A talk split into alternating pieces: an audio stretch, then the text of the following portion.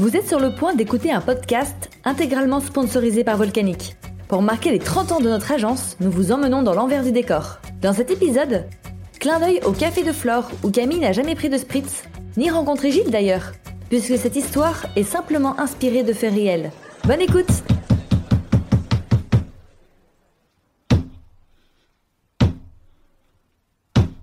Je m'appelle Camille, j'ai 28 ans et je voulais absolument être chef de projet pour euh, une agence événementielle.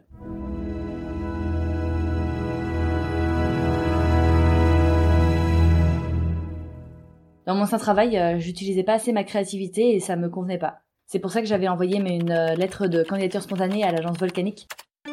Je suis arrivée et hop, on m'a mis sur un projet. On m'a très vite mis dans le bain. Nous devions élaborer un projet pour les faiseurs du cinéma français. Il s'agissait d'un événement B2B qui réunissait les directeurs artistiques, les régisseurs, les sondiers, les chefs OP, euh, etc.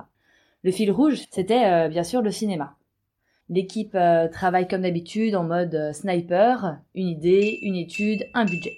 Jusque-là, très bien, je suis le mouvement. J'étais encore en période d'essai et je suis hyper stressée. J'avais un peu l'impression d'être sur le fil du rasoir, même si tout le monde était très sympa avec moi. Je me mettais quand même une pression de dingue et je veux tout faire pour y arriver.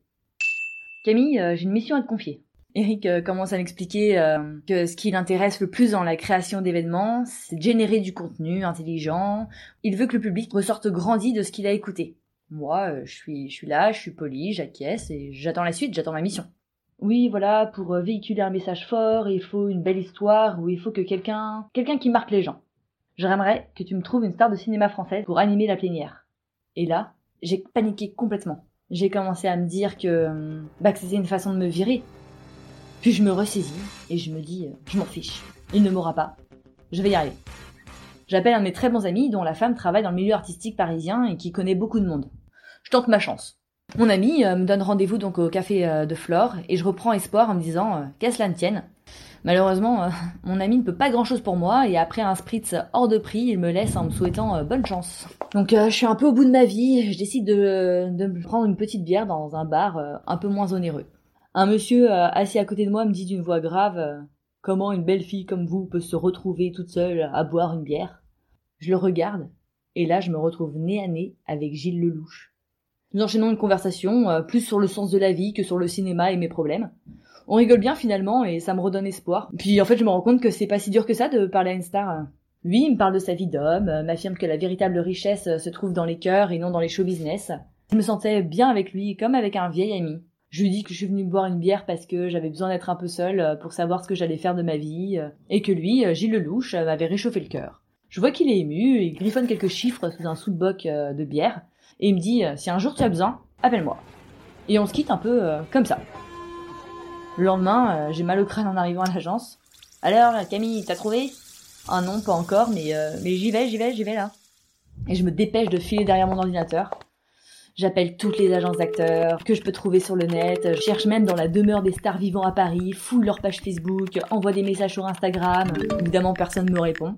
Au bout de deux jours, je suis au bout du rouleau et je me dis que j'ai vraiment tout essayé. Je fouille dans ma poche pour chercher mon paquet de cigarettes et là, je tombe sous le sous-boc que Gilles Lelouch m'avait donné. Je me revois encore fixer le numéro, le cœur battant, l'esprit ailleurs, et puis je me dis, allez Camille, je l'appelle. Je suis en bas de l'immeuble de l'agence, la rue grouille de monde, j'entends la sonnerie du téléphone et une voix bourrue me répond. Allô, c'est qui? Oui, c'est Camille. on s'est vu dans un bar, euh, vous m'avez dit euh, que, bah voilà, euh, si j'ai besoin d'aide, vous allez m'aider Ah, mais oui, bien sûr, qu'est-ce que je peux faire pour toi là?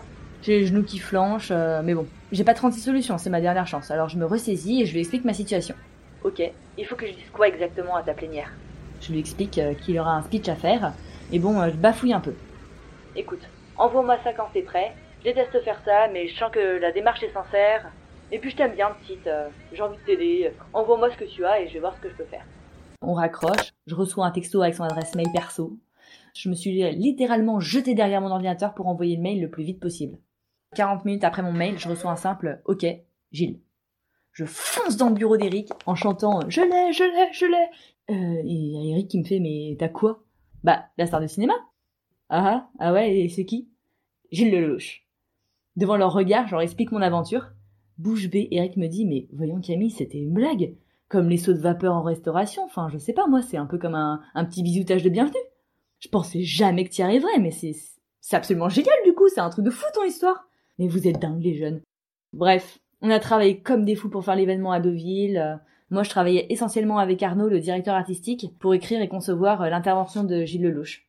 C'était mon premier événement volcanique. J'ai des frissons quand j'y pense. Ça fait maintenant trois ans que je travaille chez Volcanique. Chaque jour, euh, je rencontre des gens passionnés et passionnants. Et puis de temps en temps, bah Gilles, on va boire un verre pour discuter de l'avancée de nos vies, comme des vieux amis. Il faut juste faire confiance à la vie, saisir les opportunités qui s'offrent à vous et, et leur donner du sens. Vous venez d'écouter l'un des épisodes de la série Backstage Project, le premier podcast événementiel de l'agence Volcanique. Ne manquez pas d'écouter et de partager nos autres épisodes et surtout dites bien au monde entier que l'événementiel est un univers fantastique qui offre d'immenses champs des possibles. Merci de votre écoute et de votre soutien.